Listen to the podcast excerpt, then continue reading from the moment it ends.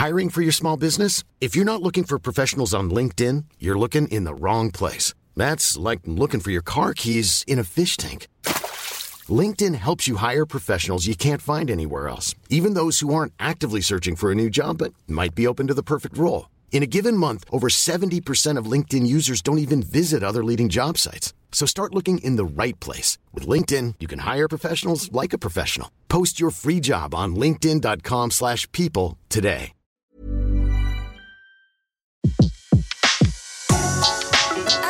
Le meilleur de séances radio est maintenant sur We Love Cinéma.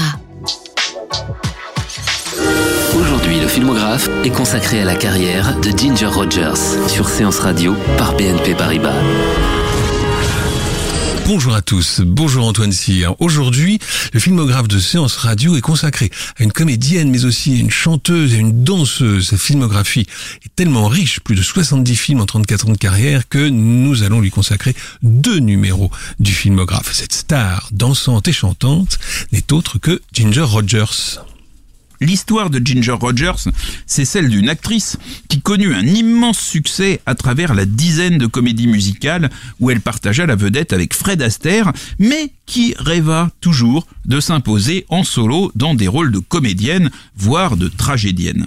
Et elle y parvint, effectivement, puisqu'elle a obtenu en 1940 un Oscar pour Kitty Foyle et qu'elle a joué autour de la quarantaine d'excellents rôles dans des comédies et même des drames policiers aujourd'hui un peu oubliés. Lorsque Fred Astaire et Ginger Rogers tournèrent ensemble Carioca, c'était le deuxième film du grand danseur alors que sa partenaire en avait déjà une petite vingtaine à son actif. À la grande époque de leur association, Ginger Rogers tournait deux à trois films non musicaux en solo pour un qu'elle tournait avec Fred Astaire. Danseuse, chanteuse, comédienne, tragédienne, bien peu de stars de l'âge d'or d'Hollywood étaient aussi polyvalentes. Katharine Hepburn ou Bette Davis ne faisaient que jouer. Irene Dune ne dansait guère et Barbara Stanwyck ne chantait pas. Et alors, euh, côté vie privée Mariée cinq fois, notamment avec les comédiens Jack Pepper et Lou Ayres, ainsi qu'avec l'étonnant playboy français Jacques Bergerac, puis avec William Marshall, ex-mari de Michel Morgan et de Micheline Prel, Ginger Rogers fit aussi partie des conquêtes du légendaire Howard Hughes mais tout en étant bien dotée par la nature, elle fait partie de ces actrices hollywoodiennes qui ont réussi au prix d'un travail acharné et d'une discipline alimentaire et sportive sans faille, sauf dans les dernières années de sa vie où elle s'était laissée grossir.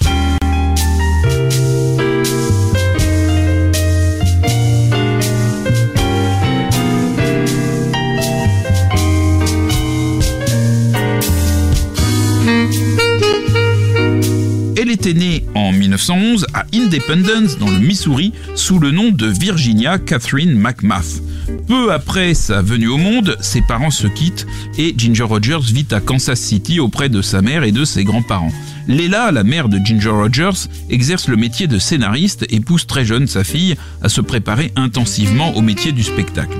Le chant, la danse, la comédie. Les deux femmes vont rester proches jusqu'à la mort de Léla en 1977 et, Léla donc aura toujours joué pour sa fille un rôle très très original et très fort de coach euh, attentif euh, et, souvent avisé. Les cousins de Ginger Rogers avaient de la difficulté à prononcer son, son vrai prénom, Virginia, et la surnommaient Jinga, qui devint Ginger. Et Rogers, de son côté, vient du nom de son beau-père qui s'appelait John Logan Rogers. Voilà donc la jeune Virginia Catherine McMath, prête à devenir la future grande Ginger Rogers. La jeune fille débute sa carrière dans une tournée avec une troupe de vaudeville et elle épouse à 17 ans l'acteur, chanteur et danseur de Broadway Jack Pepper, avec lequel elle forme un éphémère duo Ginger and Pepper, ce qui signifie gingembre et poivre, mais elle qualifiait ce mariage de désastre, notamment euh, en raison du penchant très prononcé du sieur Pepper pour la boisson.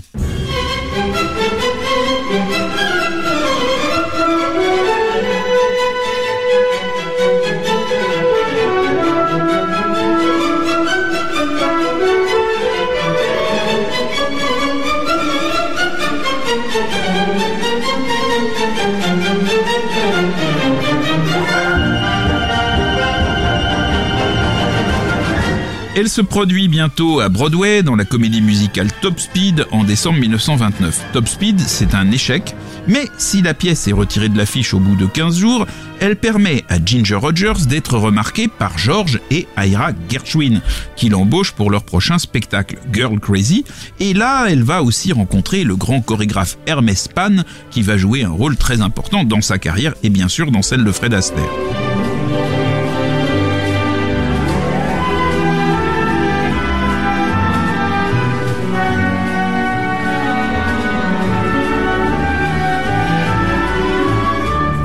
De l'ouverture de Girl Crazy, représenté à Broadway d'octobre 1930 à juin 1931.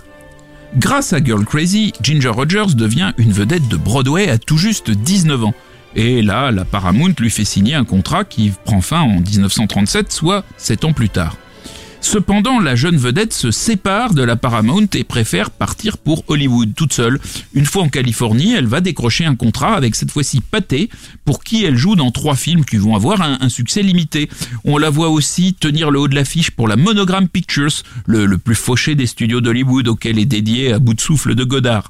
Dans The Thirteenth Guest d'Albert Ray, elle arrive ainsi dans une mystérieuse maison abandonnée où la table est encore mise pour un banquet tragique qui s'est déroulé 13 ans plus tôt. Et puis dans A Shriek in the Night, également d'Albert Ray, elle est une jeune journaliste qui enquête dans un immeuble où viennent de se dérouler une série de meurtres. Et The Thirteenth Guest, euh, dans ce film, elle joue un double rôle et c'est l'adaptation d'un roman d'Armitage Trail, auteur de Scarface évidemment, qu'Howard Hawks portait à l'écran exactement la même année, c'est-à-dire en 1932. Parallèlement, Ginger Rogers poursuit son entraînement à la danse et au chant. Sa carrière décolle véritablement lorsqu'elle participe à deux grands films musicaux mythiques de la Warner, 42e rue de Lloyd Bacon en 1932 et Chercheuse d'or 1933 de Mervyn Leroy. Ces deux films ont comme point commun de servir d'écrin au numéro dansé, délirant et pharaonique du grand Busby Berkeley. Qui est encore tout jeune, il n'a à peine 40 ans. Ginger Rogers joue un rôle modeste de chorus girl dans, chacune de, dans chacun de ses deux films, mais elle a eu l'idée de porter un monocle dans 42e rue, où son personnage a pour nom Anytime Annie, littéralement Annie n'importe quand, et, cette petite trouvaille fut parfaitement efficace et, et permis à Ginger Rogers de se faire remarquer dans ce film où le principal rôle féminin était tenu par Bébé Daniels. Tout ça vaut à Ginger Rogers d'être recruté par la RKO pour jouer avec Fred Astaire dans Carioca, Flying Down to Rio en 1933, un film de Thornton Freeland qui tire parti de la grande mode latino-américaine qui sévissait alors aux États-Unis. La RKO à l'époque était dirigée par un certain David Oselznick. Le film a d'ailleurs pour vedette numéro 1 l'incandescente mexicaine Dolores del Rio. La répartition des rôles est un peu différente de ce qu'elle sera ultérieurement. Ginger Rogers et Fred Astaire dansent ensemble sur ce carioca, tandis que Ginger Rogers danse sur une chanson chantée par Fred Astaire et que Fred Astaire danse sur une chanson chantée par Ginger Rogers. J'espère que vous me suivez. C'est sur ce film qu'Aster rencontre son futur grand chorégraphe attitré Hermès Pan que Ginger Rogers, elle, connaissait depuis Top, Speed. Alors les, les, les retrouvailles entre Aster et Rogers, qui s'étaient connus à l'époque de Girl Crazy, ont été un petit peu fraîches. Euh, Ginger Rogers a négligé de répondre aux petits billets amicaux qu'Aster lui adressait après certains de ses films. Et le grand danseur, qui est désormais marié, va installer donc dès leur premier film une distance avec sa partenaire euh, à l'écran.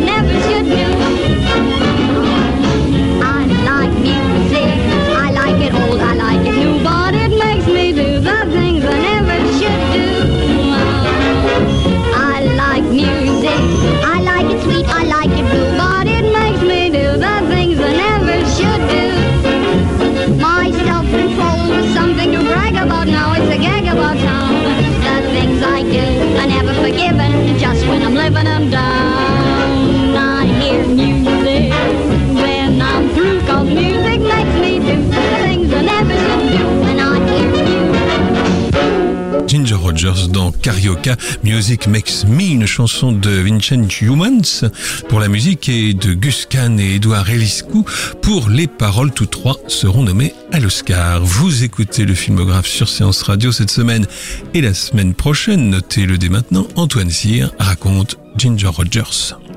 Carioca, c'est un énorme succès qui va remettre à flot la RKO qui était alors en difficulté. Pandro Esberman venait d'être euh, nommé fraîchement euh, responsable des productions du studio et il doit un petit peu forcer la main, mais évidemment il en a très envie pour refaire un nouveau succès, il doit un petit peu forcer la main à Fred Astaire pour le convaincre de partager de nouveau l'affiche avec Ginger Rogers dans cette fois-ci l'adaptation cinématographique de La Joyeuse Divorcée, une comédie musicale dont le scénario reflète exactement le titre et qui avait vu le grand danseur triompher à Broadway. Tout juste deux ans plus tôt. La Joyeuse Divorcée, c'est donc le premier film où Aster et Rogers occupent ensemble le haut de l'affiche, et il est réalisé par Mark Sandrich. C'est pour Ginger Rogers le début d'une difficile collaboration avec un metteur en scène qui ne la prendra jamais suffisamment au sérieux, accordant plutôt sa considération à Fred Astaire pour son incomparable génie de danseur, mais oubliant que les qualités d'actrice et la polyvalence de Ginger Rogers sont un ingrédient très précieux de la réussite du tandem. Pour Mark Sandrich, je n'étais qu'un porte-manteau qui dansait de temps en temps, résumait l'actrice.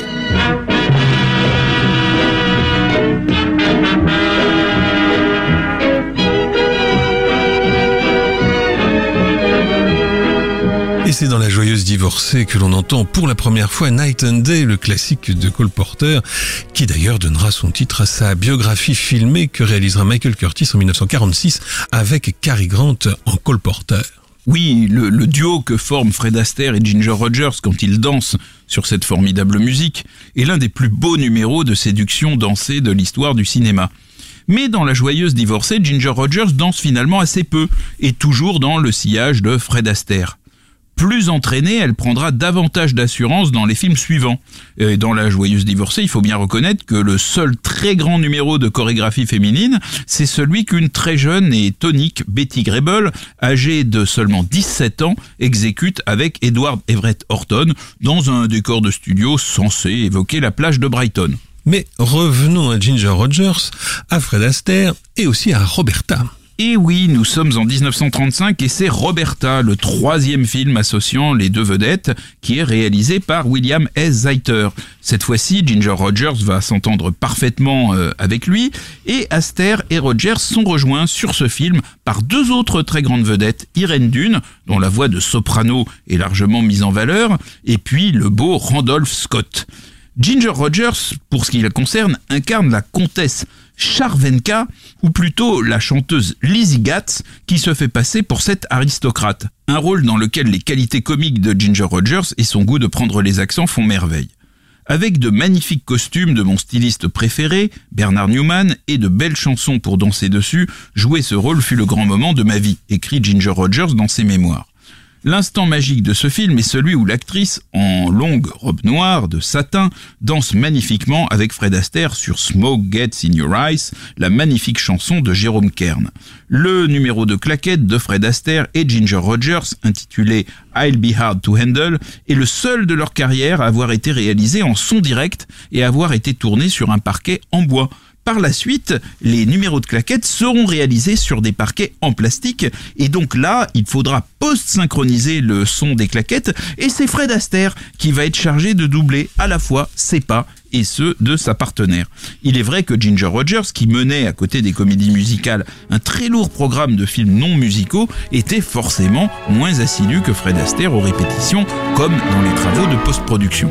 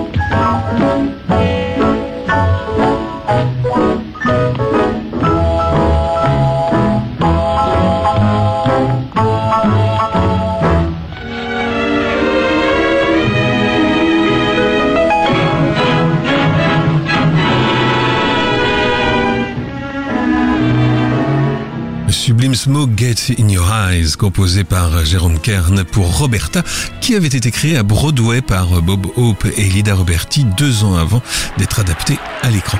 C'est le filmographe que vous continuez d'écouter sur Séance Radio, toujours en compagnie d'Antoine Cyr. On retrouve Ginger Rogers et évidemment Fred Astaire.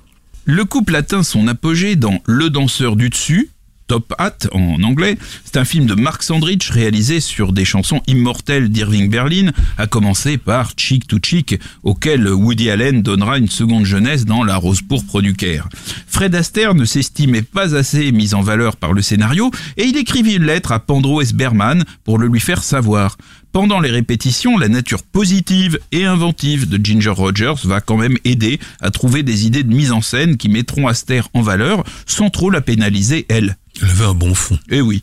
En vue de Chick to Chick, Bernard Newman, le, donc le, spécialiste des costumes, avait réalisé pour Ginger Rogers une très audacieuse robe bleue à plumes.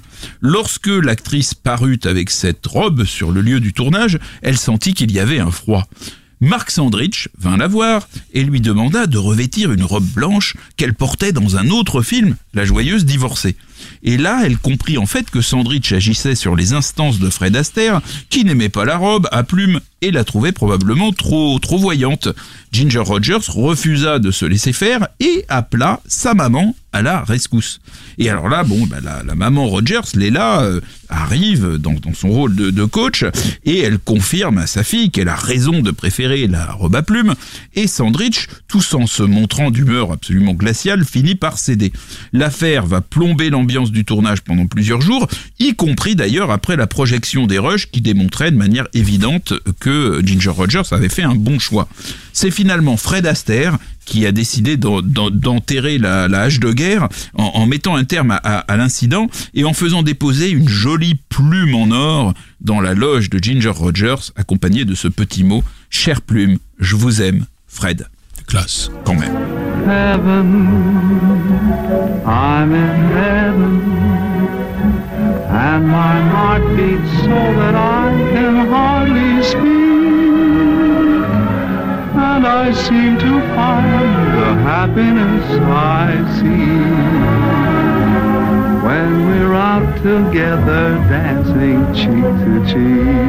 Inoubliable Chick to Chick dans Top Hat qui valut à Irving Berlin d'ailleurs sa première nomination à l'Oscar. Il en obtiendra cinq autres et aussi enfin un Oscar en 1943 pour L'amour chante et danse de Mark Sandrich également. Après l'énorme succès de Top Hat, les deux artistes enchaînent avec un autre film de Mark Sandrich, En suivant la flotte, sur une bande originale de Max Steiner et Irving C'est l'histoire d'un marin embarqué sur un bateau de guerre qui, lors d'une escale, retrouve une chanteuse qu'il a aimée dans son passé de crooner. Ginger Rogers est à nouveau furieuse après Mark Sandrich, dont la caméra s'apesantit en permanence sur la vedette masculine et n'hésite pas à filmer l'actrice de dos pendant certaines de ses répliques. J'étais certaine qu'il ne m'aimait pas, mais je n'ai jamais eu les nerfs de lui demander pourquoi, disait Ginger Rogers. Pour pimenter son personnage dans les numéros de danse, elle se faisait faire des robes toujours plus extravagantes. Et, donc, euh, alors que dans ce film, Fred Astaire et Ginger Rogers délaissent leur habituelle tenue de soirée, lui pour un uniforme de marin et elle pour la tenue euh, qui ressemble un peu d'ailleurs aussi à un uniforme de marin d'une chanteuse de, cabaret portuaire, Pandro Berman et Mark Sandrich vont décider d'ajouter un numéro final qui est sans rapport avec euh, le reste de l'histoire. ce numéro est intitulé, Let's Face the Music and Dance et il permet de retrouver Fred Astaire en frac et Ginger Rogers dans une robe sophistiquée aux manches bouffantes. Mais alors cette robe pesait plus de 12 kilos, ce qui rendait la danse plutôt difficile. Et en plus, lors de la première prise, Ginger Rogers gifla involontairement le pauvre Fred Astaire avec ses manches empesées. Et donc, euh, bah, évidemment, ils, ils, ont ressenti le besoin de, retourner la scène. Ils l'ont même retourné 20 fois. Mais il a fallu se rendre à l'évidence. La prise où Fred Astaire recevait une gifle était la meilleure et c'est donc celle-là qui fut utilisée et que vous pouvez voir toujours aujourd'hui dans le film. Dans En suivant la flotte, on voit aussi Ginger Rogers exécuter, et fort bien, le seul numéro solo de claquette de sa filmographie, vêtu d'un short qui permet de ne rien perdre de son plaisant jeu de jambes. Malgré ses difficultés relationnelles avec Mark Sandrich, Ginger Rogers pétille de tous ses feux dans ce film où elle est au sommet de sa vivacité et de sa virtuosité chorégraphique. Il y avait déjà eu deux versions de ce film, hein, suivant la flotte lune, en 1925, muette évidemment. L'autre en 1930, et presque 20 ans après euh, Ginger Rogers, c'est Debbie Reynolds que l'on retrouvera dans un remake signé Roy Roland et baptisé en France La fille de l'amiral.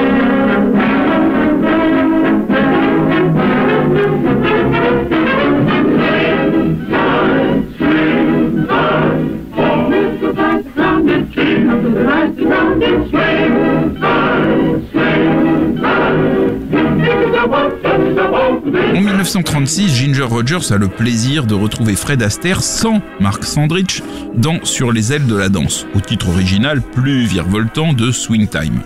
C'est un film qui associe d'excellents numéros de comédie musicale à un scénario de screwball comédie tournant autour d'une idée un petit peu loubichienne. Comment empêcher vos amis ou vos rivaux de se marier? En leur faisant croire quelques instants avant la cérémonie que leur pantalon est démodé. Le tout sur une musique de Jérôme Kern, encore lui, qui cette fois recevra l'Oscar. Fred Astaire joue un jeune homme, fiancé par ailleurs, qui suit un jour dans la rue une jeune professeure de danse, Ginger Rogers naturellement. De fil en aiguille, ils montent un numéro ensemble et la jeune femme tombe amoureuse du jeune homme. Celui-ci pourtant hésite à rompre ses fiançailles pour tomber dans les bras de la belle Ginger, dont le rôle est ici un peu plus subtil que dans ses comédies musicales précédentes. Ginger a d'ailleurs dit de George Stevens, le, réalisateur, qu'il avait une incroyable sensibilité avec les actrices, il recherchait les nuances et était toujours ravi quand j'ajoutais quelque chose de nouveau. Oui, elle dira aussi assez souvent que ce sixième film tourné avec Fred Astaire était celui qu'elle préférait. D'ailleurs, George Stevens, elle va le retrouver en 1938 pour Mariage Incognito, une comédie romantique avec James Stewart dans laquelle elle joue notamment une mémorable scène de bagarre avec sa rivale interprétée par Francis Mercer. Toute la scène résulte de l'immense talent de George Stevens pour la comédie et elle a été chorégraphiée comme un ballet, raconte Ginger Rogers, décidément conquise par le talent du réalisateur.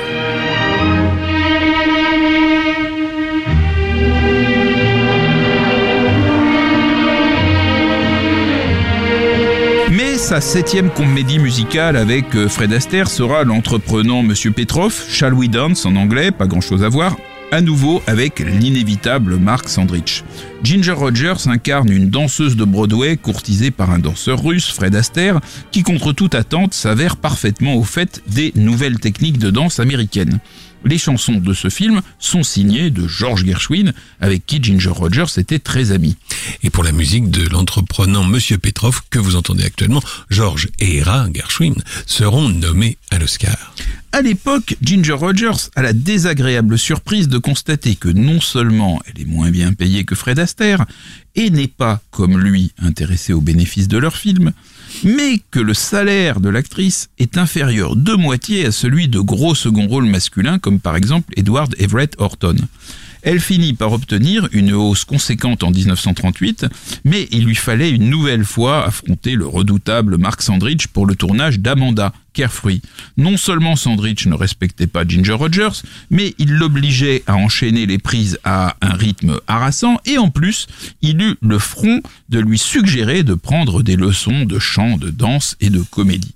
Évidemment, cette fois-ci, c'en fut trop pour elle, et elle se plaignit à Pandro Esberman, le, le patron des, productions de la RKO, qui envoya à Sandrich une lettre de remontrance un peu empoulée, mais qui invitait quand même clairement le réalisateur à changer d'attitude. Amanda, l'histoire d'une jeune femme qui tombe amoureuse de son psy et finit par l'épouser après moult péripéties, offrit en tout cas à Ginger Rogers un rôle un peu plus intéressant dramatiquement que celui de ses autres films avec Fred Astaire.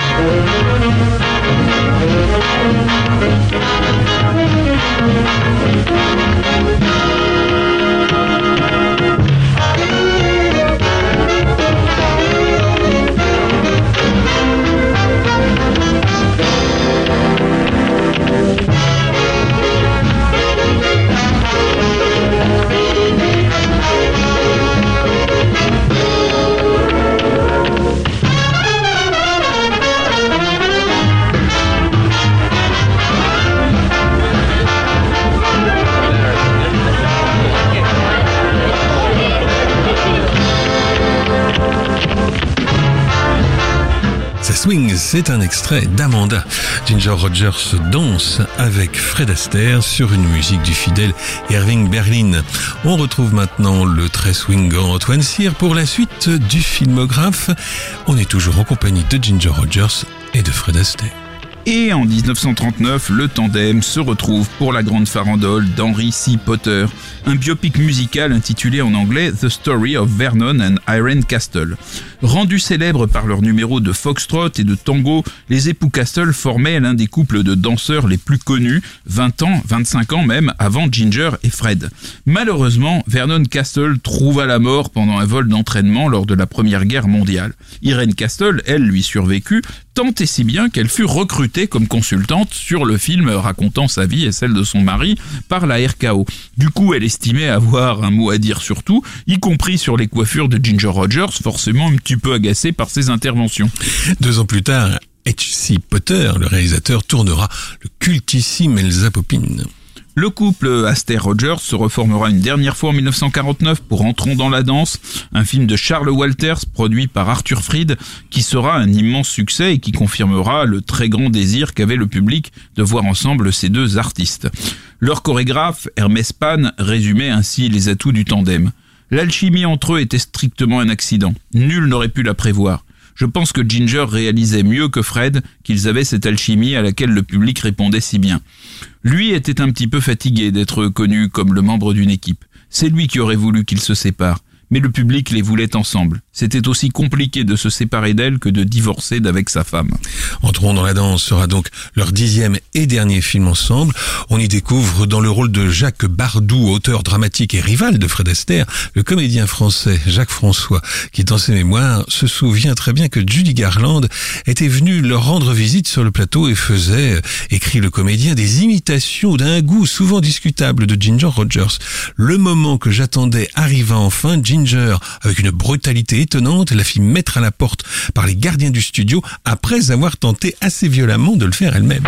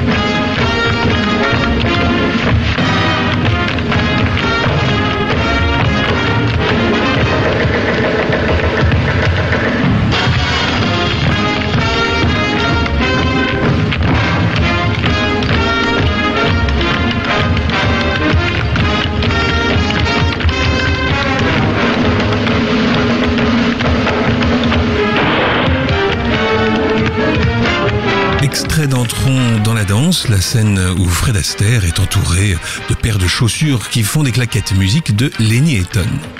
Si le couple Rogers-Astaire, uni à l'écran, semblait parfois manquer de chaleur à la ville, c'est aussi parce que l'épouse de Fred Astaire, Phyllis Potter, montait jalousement la garde autour de son mari. Divorcée, mère d'un petit garçon, elle avait épousé Fred en juillet 1933, c'est-à-dire à, à l'époque de Carioca, le premier film qu'il avait tourné avec Ginger. Madame Fred Astaire venait sur le tournage et tripotait dans un coin du plateau. Forcément, sa présence décourageait toute familiarité, même purement amicale, de la part de Ginger et d'ailleurs des autres femmes. Lorsque dans Amanda, Fred Astaire embrasse sa partenaire à la fin de leur numéro de danse, magnifiquement filmé au ralenti sur la chanson I Used to Be Colorblind, c'est leur premier vrai baiser en huit films, et Phyllis Potter n'était pas sur le plateau lorsqu'il fut tourné. Dans le même film, Ginger Rogers dit I love you à Fred Astaire pendant un slow mais ils sont observés et aucune effusion n'est possible. Dans Sur les ailes de la danse, c'est par une trace de rouge à lèvres peinte par un maquilleur que le baiser fait par Ginger à Fred était évoqué sans être montré. Malgré ses pudeurs, à quelques incidents près, la relation entre les deux artistes ne fut jamais vraiment mauvaise. Après la guerre, on les vit assister avec plaisir aux célébrations qui les réunissaient, en particulier à la cérémonie des Oscars 1950, lorsque Ginger Rogers reçut avec une sincère émotion les compliments de son partenaire qui était en duplex depuis New York et à qui elle remettait un trophée d'honneur, tandis que l'orchestre jouait le célèbre Chick to Chick. On vit aussi les deux artistes esquisser une touchante danse sur la scène des Oscars 1967 où ils remettaient ensemble le prix du meilleur scénario. L'un comme l'autre avaient compris que leur alliance de raison était l'un des plus beaux cadeaux que la Providence puisse offrir à des artistes. Mais la carrière de Ginger Rogers est loin de se limiter aux comédies musicales avec Fred Astaire. Et c'est même la raison pour laquelle je vous propose de nous retrouver dans le prochain numéro du Filmographe. Merci Antoine. Le Filmographe vous a été présenté par Antoine Cyr et Laurent Bourdon sur Séance Radio par BNP Paribas. Retrouvez l'ensemble des contenus séances radio proposés par We Love Cinéma sur tous vos agrégateurs de podcasts.